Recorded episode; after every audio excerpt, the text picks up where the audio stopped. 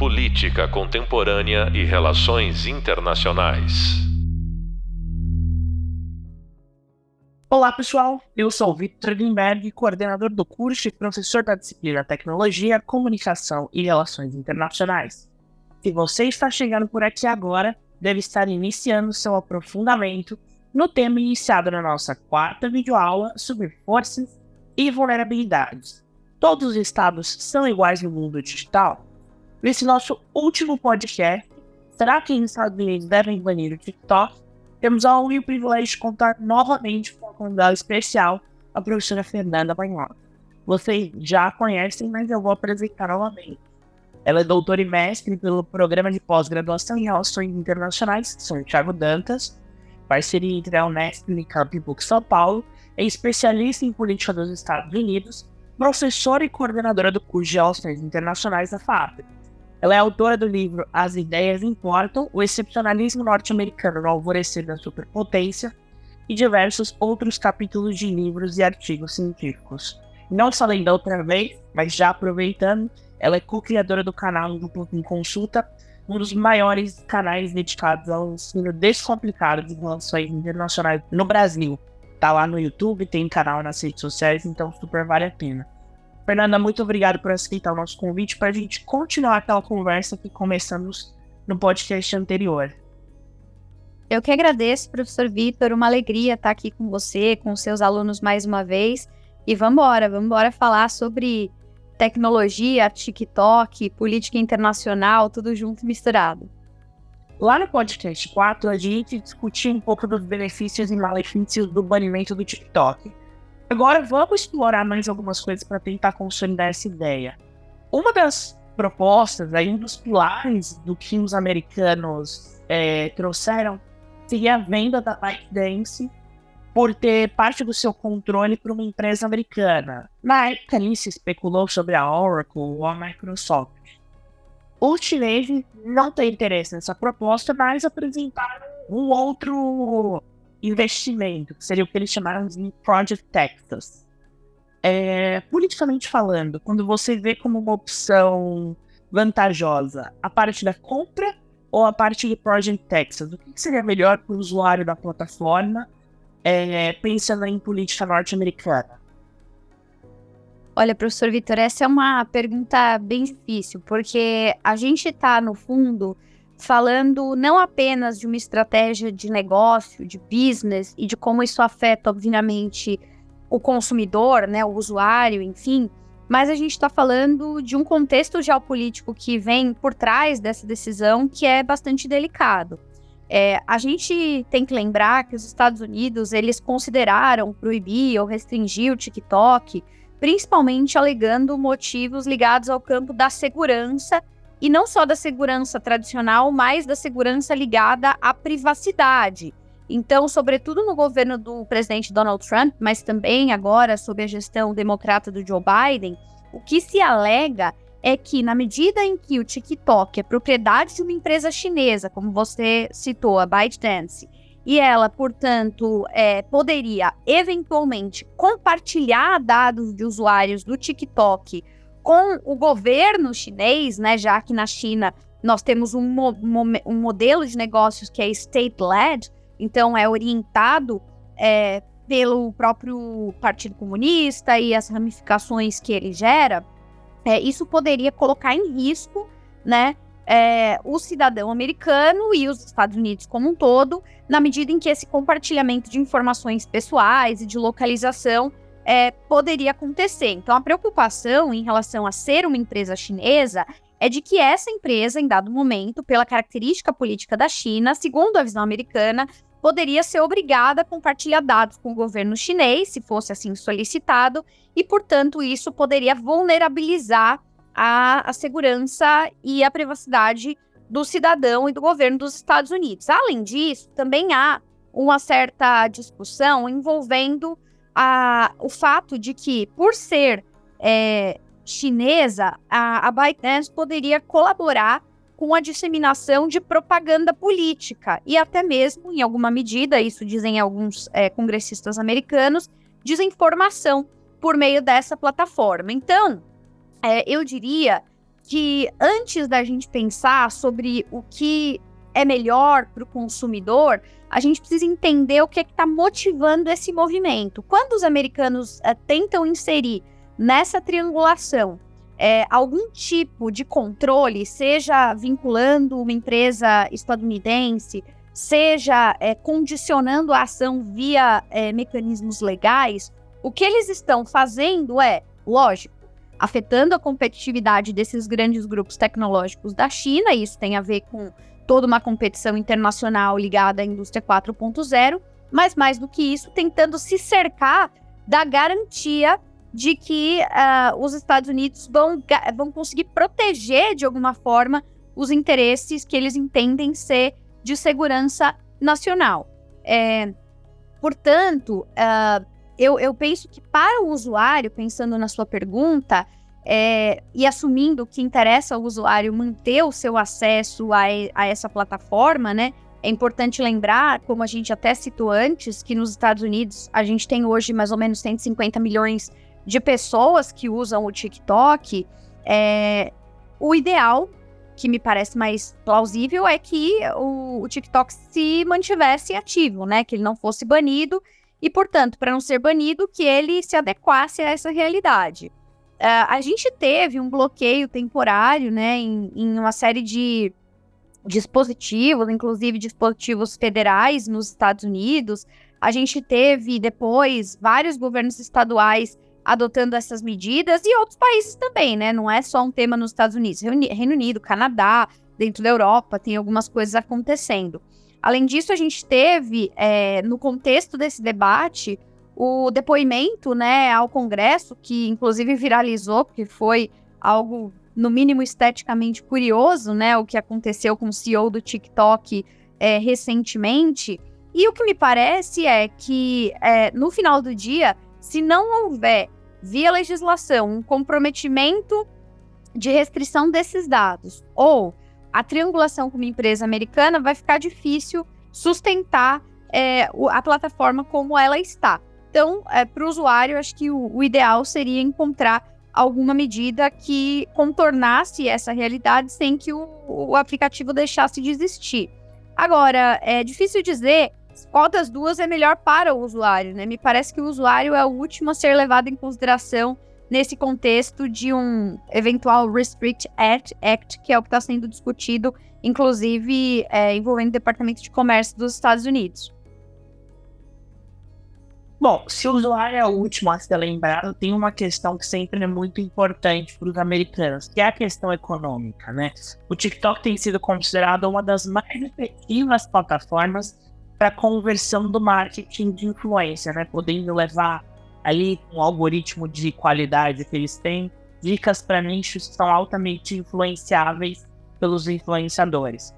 Será que os Estados Unidos estão de fato prontos para derrubar um dos mais estruturais pilares desse modelo de negócios que eles mesmos ajudaram a criar com as próprias plataformas, por exemplo, o Instagram ou outras, outros canais ali da Meta?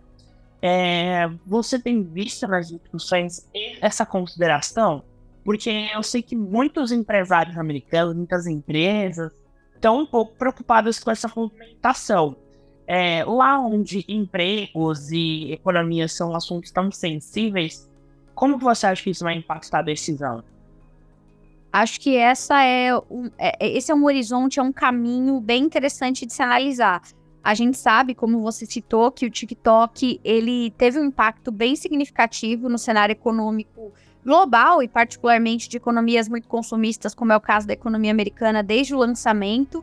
É, a gente está falando então de uma das principais plataformas né, de mídia social do mundo e que tem não só um grande número de usuários, como a gente já citou, mas também é super popular em matéria é, de atração né, de investimentos, desse olhar de negócios. A gente também é, precisa lembrar que hoje em dia essas grandes plataformas elas não são apenas né, um mecanismo de comunicação entre indivíduos, mas também um meio de publicidade, patrocínios, parcerias de todo tipo, venda de produtos, enfim, são é, volumes significativos de investimentos feitos em anúncios pagos, né, para promoção de produtos e serviços, e também, por consequência, isso mobiliza, impulsiona um certo setor né, da economia e, sobretudo, da economia digital, que hoje é o futuro, enfim, cruza aí com o setor de serviços e muitas coisas. Então, é, não há dúvida de que existe um impacto econômico desse debate e que isso precisa ser levado em consideração. Nos Estados Unidos, eu acho que parte das dificuldades que se tem tido para avançar com essas ameaças né, em relação ao TikTok passam por esse debate. Se a gente olhar, a gente tem aí diversos projetos de lei, dá para contar, é, enfim, é, uma série deles que já avançaram é, no debate, digamos, de opinião pública, mas não tramitaram como poderiam ter tramitado juridicamente. Então, a gente pode falar de, do projeto dos senadores é, Warner e Toon, que foi um dos primeiros a ser debatido, depois o, o projeto de lei que foi apresentado para proibir o TikTok pelo Josh Hawley, que também ganhou muita repercussão nos Estados Unidos, né? É, a gente tem, além disso, os próprios departamentos do governo americano propondo esse tipo de banimento, mas sem, sem muito sucesso. E me parece que é, esse grande, entre aspas, lobby é, do setor privado não deixa de ser um peso importante. Aliás, é, quando a gente olha para a relação China Estados Unidos como um todo, é, existem algumas consequências para um não enfrentamento que é, costumam explicar as escolhas né, dos líderes políticos. Quer dizer, às vezes até tem vontade política, ideológica de avançar mais duramente contra a China, mas nem sempre isso acontece. E isso não acontece porque há uma percepção de que os danos que isso vai causar, inclusive para os Estados Unidos, podem ser muito severos. Só dando aqui três exemplos muito rápidos, né? O que, que poderia acontecer, não só no caso do TikTok, mas da escalada de uma guerra tecnológica, enfim, com a China. Primeiro, a gente não pode ignorar o fato é, de que os bens de consumo nos Estados Unidos, a depender do setor que for afetado nessa guerra tecnológica, podem se tra transformar em mais caros, né? Então, a depender do que os americanos comecem a restringir do lado chinês, eles próprios vão ser afetados com um produto que chega para eles mais caro. Além disso, a gente não pode ignorar, e esse é o segundo ponto, os efeitos que esse tipo de ação, de restrições de comércio investimentos, plataformas e tudo mais, pode gerar no setor da bolsa de valores, né? A gente não pode esquecer que a capacidade de aumentar, criar valor no mercado financeiro, no, no mercado é, de capitais também, é, é, muito influenciado pelas decisões expectativas subjetivas que o campo da política traz. Insegurança jurídica e todos esses riscos que um eventual banimento, no caso do TikTok, poderia trazer. Então, é, essa coisa de controlar a mídia é algo bem delicado num país é, como os Estados Unidos, em que a questão das liberdades sempre foi um valor super importante. Aliás, é, é, esse debate é super quente porque a proibição do TikTok seria considerado um ato sem precedentes contra uma empresa de mídia no país, né? Então isso abre portas para um debate é, mais, mais profundo e de mais longo prazo. Além disso, tem um terceiro elemento, além né, dos produtos poderem ficar mais caros dependendo do que estiver sendo banido, dos efeitos no mercado financeiro de capitais, tem um terceiro elemento que é o eventual desemprego que isso pode causar, seja no caso do TikTok ou de outros setores, na medida em que existe uma cadeia, né, que está relacionada a essa realidade e que inclusive emprega pessoas nos Estados Unidos, podendo, portanto, gerar uma grande insatisfação desse segmento da indústria, enfim. É, só para vocês terem uma ideia de como os, os interesses pró-business têm sido importantes nessa relação né, do Congresso, das burocracias, vou dar aqui é, dois exemplos desse campo da tecnologia que não envolvem é, o TikTok, mas que envolvem empresas é, americanas que estão atentas a essa escalada com a China. A Apple e a Intel, por exemplo, né? A Apple, para vocês terem uma ideia, ela considera isso, depende dos dados que a gente está usando, que mais ou menos algo em torno de 7 a 10% de todas as vendas da companhia acontecem na China, né? Na China continental. E que se a gente considerar ainda por cima Taiwan, Hong Kong, se a gente incluir as ilhas, a gente está falando de algo que vai quase para 20%. Então, veja só, a Apple é uma empresa que acompanha muitíssimo de perto no legislativo e no próprio executivo quais ações os Estados Unidos estão aderindo em relação à China, porque toda escalada que possa acontecer afetará os interesses dessa empresa em particular, afeta os negócios da Apple nessa parte do mundo. A Intel, a mesma coisa. A China hoje é o maior consumidor do mundo de semicondutores. E isso é, afeta, né, de uma maneira bastante direta, a produção de manufaturados eletrônicos e tudo mais. Então, é um outro é, segmento que olha para essa relação bilateral com lupa, bem de perto. Então, quando a gente pensa assim nos efeitos que o banimento do TikTok podem causar, eu diria que num primeiro momento, é claro, tem essas coisas óbvias é, que a gente já citou, num segundo momento, tem os efeitos de mais médio prazo, que são os que eu acabei de falar, né? O preço dos insumos, os efeitos no mercado financeiro, os eventuais efeitos no desemprego. Mas, além de tudo isso, a gente tem também um precedente que se cria, não só de regulação da mídia, que faz com que outras redes, inclusive grupos americanos, fiquem atentos, porque eles podem eventualmente um dia, por outros motivos, serem alvo disso também, como também outras empresas de tecnologia que vão fazer pressão, ainda que elas não estejam diretamente envolvidas nesse tema. A Apple, o Intel, não tem nada que ver a princípio com o TikTok, né? Não está diretamente ligado a esse conflito. Mas olha para aquilo que acontece com o TikTok como uma espécie de termômetro da escalada desse relacionamento Estados Unidos e China, e esse relacionamento sim importa para os seus negócios. Então você tem toda a razão em dizer que é, existem interesses pró-business que precisam ser olhados como um elemento que refreia de alguma maneira essa é, tentativa de banimento em relação ao TikTok. Seja porque o próprio TikTok tem em si as suas qualidades, né, do ponto de vista de promoção comercial, econômica e de investimento, como a gente já falou, seja porque ele abre uma porteira que muita gente tem medo do que pode liberar, digamos assim, nessa caixa de Pandora, professor. Eu quero aproveitar e fazer uma pergunta dois em um.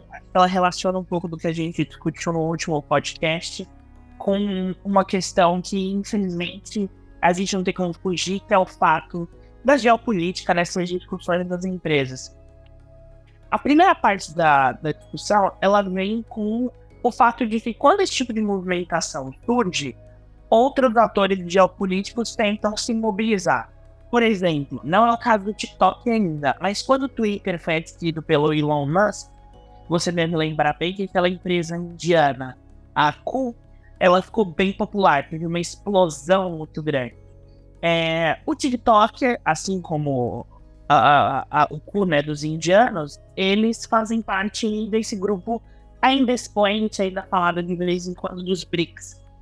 É, como que isso impacta a relação nesse grupinho, né? Como que o desenvolvimento de tecnologia, a função geopolítica desses, dessas empresas podem ser relevantes para esse bloco?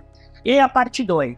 O fato de membros desse bloco terem uma posição geopolítica muito forte e essas empresas serem oriundas desses países pode fazer com que outros países, por exemplo, a União Europeia, outras zonas de influência dos Estados Unidos, acabem adotando esse banimento por osmose, a gente vê isso com alguma preocupação no nosso retrovisor de análises geopolíticas?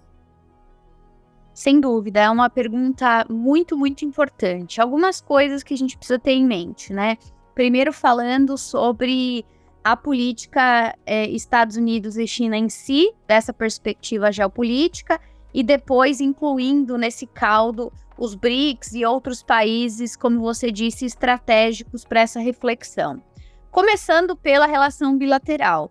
Eu citei isso na outra participação que eu tive aqui ao longo da nossa disciplina, né? Então, falando um pouco sobre essa é, é, forma com que os americanos lidam com a China, mas eu não tive na época a oportunidade de desenvolver uma ideia que é muito importante para quem acompanha a relação bilateral. A gente costuma dizer, e isso vale não só para plataformas digitais, tecnologia, isso vale para a relação como um todo, que existe há décadas nos Estados Unidos uma doutrina que a gente chama de congagement, né? Então, a relação entre Estados Unidos e China é uma relação de congagement.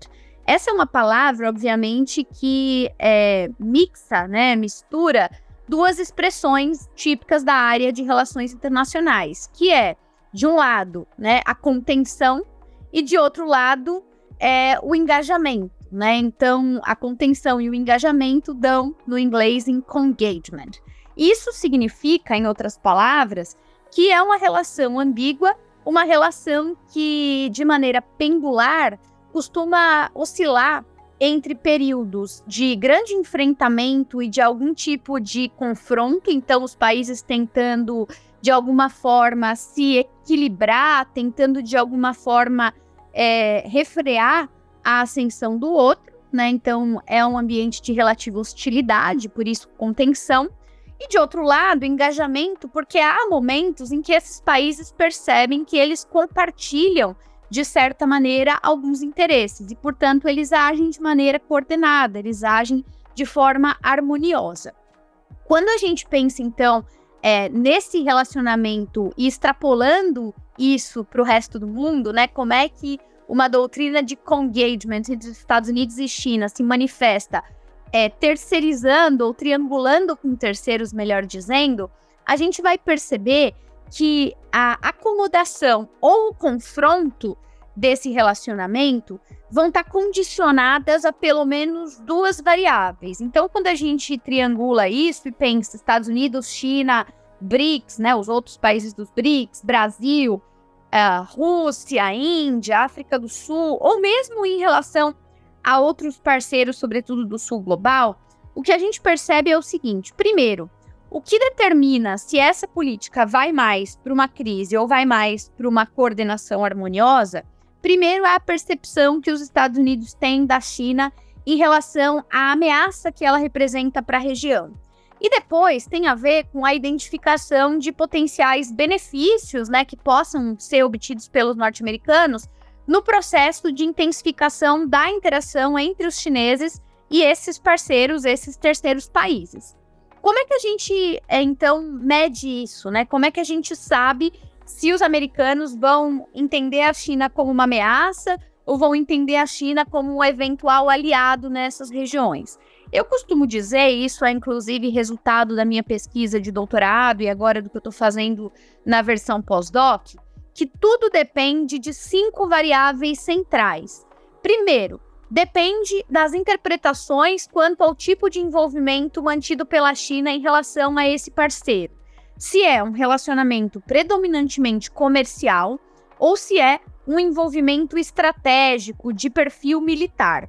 Se a gente está falando do primeiro caso, de comércio, a tendência é de ser uma relação menos conflitiva. Se a gente está falando da China envolvida com parceiros no campo estratégico e militar, e aí a tecnologia está aí para a gente discutir isso, inclusive indústria de defesa, é, aí já tem uma sensibilidade diferente ou a preocupação maior. O segundo elemento tem a ver com a leitura que os americanos fazem se a China pretende ou não promover engajamento político com esses países que eventualmente ela se relacione. Se eles entenderem que não, que a China não tem interesse em promover a sua própria forma de fazer política e, portanto, a relação é mais pragmática, é um cenário. Se eles entendem que existe sim um interesse de, pro, de promover uma narrativa, um modelo político é outro cenário. Terceira variável é sobre é, a presença da China como um elemento que contribui para o desenvolvimento econômico de um determinado país ou região e ajuda, portanto, a reduzir tensões sociais. Se os Estados Unidos acham que isso acontece, a China é vista como bem-vinda naquela região, naquele país. Se os americanos, ao contrário, acham que é, isso não está sendo um outcome da presença chinesa, então eles percebem que a China, nesse sentido, não os favorece.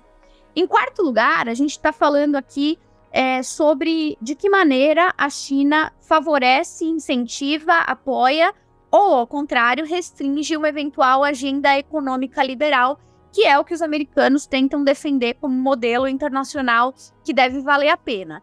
O mesmo em relação ao último ponto, ao quinto ponto, que é relacionado a se os chineses contestam as instituições e a ordem internacional existente, é, triangulando então com, com outros países, com líderes resistentes aos Estados Unidos é, mundo afora, ou se não, se elas podem, se a China ainda pode ser considerada, para usar uma expressão famosa do Robert Zoellick, um responsible stakeholder. Então, assim, tô dando uma resposta gigante, mas por quê? Porque esse é o framework em que a, discussão está inserida. Quando você pergunta, olha, como é que a gente pode cruzar a relação China, Estados Unidos, TikTok em termos de precedentes do que isso nos mostra para o futuro? Eu diria, pode não ser nada ou pode ser um grande problema. O que que determina se não vai ser nada ou se vai ser um grande problema? A, o caminho, a rota que passa por cada um desses cinco pontos.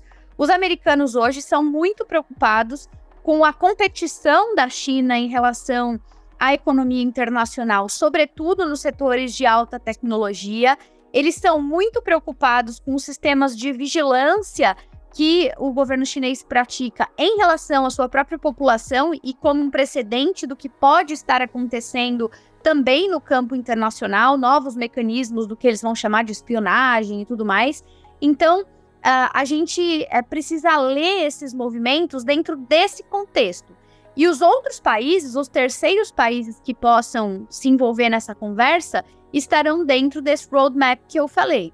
A China pouco a pouco, tem se apresentado como uma é, relativa contestadora do sistema internacional. Tem se alinhado com países do sul global, tem sido reticente à forma de organização do sistema promovido pelos Estados Unidos, tem sido, inclusive, bastante crítica das ações norte-americanas nos últimos grandes episódios internacionais, desde a crise financeira até a guerra da Ucrânia. E, portanto, o TikTok é mais um grão de areia nesse contexto mais ampliado da doutrina do engagement e desses vários elementos que influenciam o engajamento de terceiros países. Então, acho que esse seria é, o, essa seria a minha contribuição para reflexão a respeito disso que você me pergunta. Não só uma reflexão, uma aula por si só. É, o que eu acho que muitas pessoas é, questionam, e com alguma razão, e, a, e a gente tateou isso na sua fala, mas eu acho que valeria um olhar um pouco mais aprofundado, é de que existia uma expectativa que, passado o governo Trump, que era muito antagonista aos chineses, essa questão ia ter um arrefecimento, porque tradicionalmente os democratas eles eram mais de uma convivência relativamente pacífica. É, mas parece que esqueceram de dividir essa expectativa com o governo Biden, que a China voltou a ser evidente, talvez até tão evidente quanto era na política externa durante Trump. Como que você enxerga isso? Por que, que não houve esse arrefecimento, não houve essa convivência pacífica que existia em outros momentos? Olha, vou responder essa sua pergunta lembrando de algo que eu fiz durante muito tempo na sala de aula com os meus alunos de graduação, é, sobretudo logo do início, né, é, do governo Biden, mas mesmo antes, ainda no contexto do próprio governo Trump.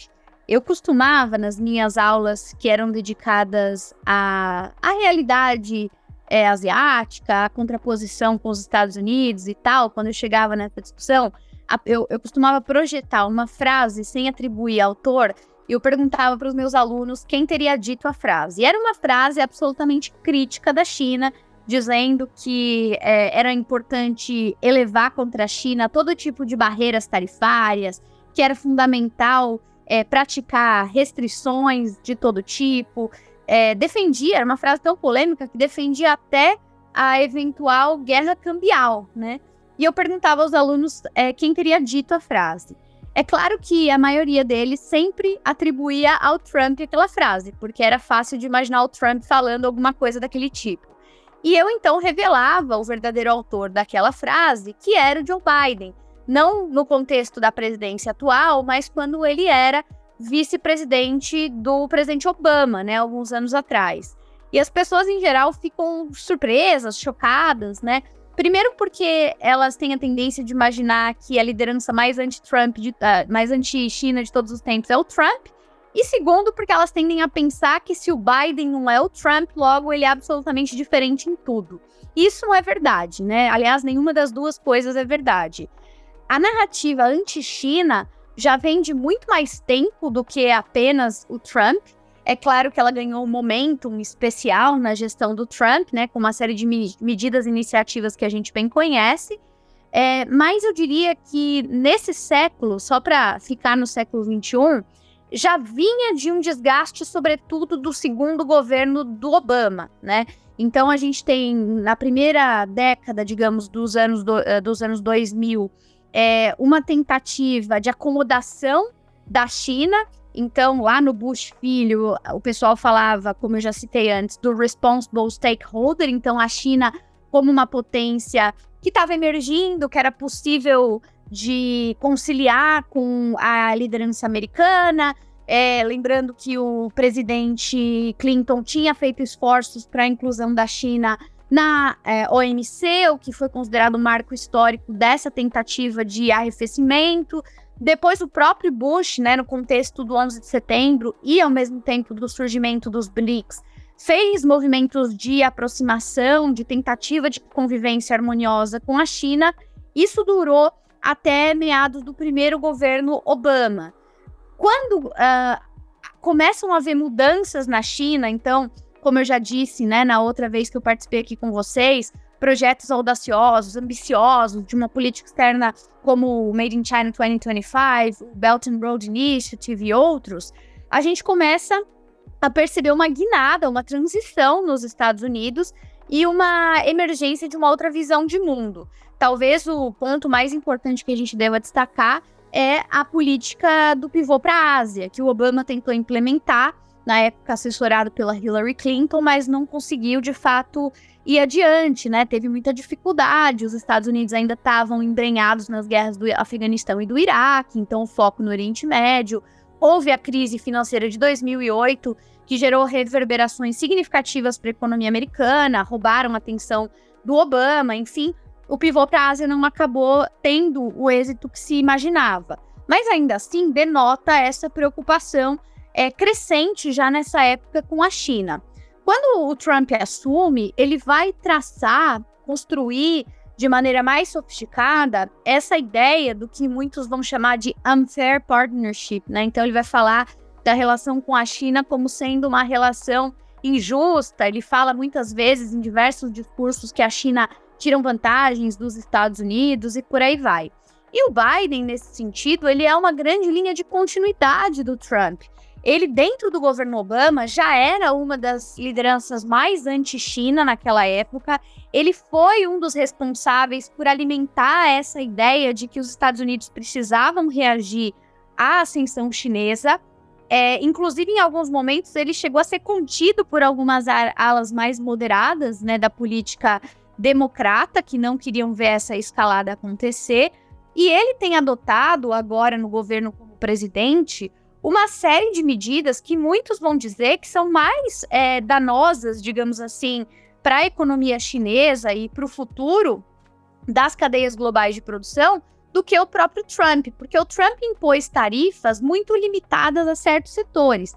É claro que são setores importantes, a gente está falando de setores como alumínio e outros vários que têm re repercussões é, significativas em várias indústrias, mas o Biden, ele adotou recentemente a política de restrição aos chips, né, aos semicondutores, e, e, muita gente tem dito que essa política, né, de punir quem faça negócios com a China, de obrigar os países e as indústrias a escolherem se vão querer operar no sistema americano, no sistema chinês, esse tipo de coisa, segundo muita gente, vai atrasar, existem já alguns estudos preliminares, deve atrasar o desenvolvimento industrial da China em pelo menos uma geração, o que é muito severo. E não à toa é o que tem ajudado a escalar essa revanche, né, o revanchismo chinês em relação aos Estados Unidos. A questão que fica no ar, e essa é uma pergunta ainda sem resposta, é se tanto Trump quanto Biden, cada um à sua maneira, eles estariam praticando uma narrativa, uma retórica que envolve algum tipo de técnica negocial, ou seja, eles estão escalando, porque o objetivo é justamente depois desescalar, né, como a gente costuma falar em relações internacionais, escalar para desescalar, ou não, eles estariam cometendo com o avanço dessas medidas um ato de irresponsabilidade estratégica que pode gerar danos de mais longo prazo. A gente não sabe responder, mas certamente há uma proporcionalidade. Quanto mais audaciosa e global a China se torna, quanto mais gente dependente dela a gente vai identificando, mais severas vão sendo as ações é, nos Estados Unidos. E isso não tem a ver com ser democrata ou republicano, isso não tem a ver com ser um presidente mais progressista ou conservador, isso não tem a ver com ser ou não ser o Trump, isso tem a ver com a ameaça do declínio relativo e a percepção de que vem alguém aí com o potencial de colocar em risco a hegemonia americana em suas várias dimensões.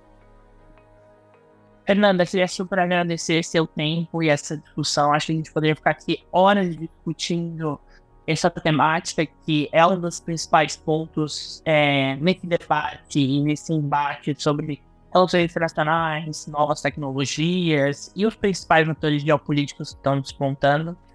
Para quem quiser saber mais, é sempre em dupla com consulta, alguma chance de pegar essa de outras discussões relevantes, ou ver a professora Fernanda Maiotti e o professor Lucas Leite fazendo alguma dancinha ao trend viral. E é isso, espero que tenham gostado da nossa disciplina. Convido vocês para finalizarem as leituras, fazerem o nosso Hub Prática e nos encontramos em breve no Hub Painel. Até mais!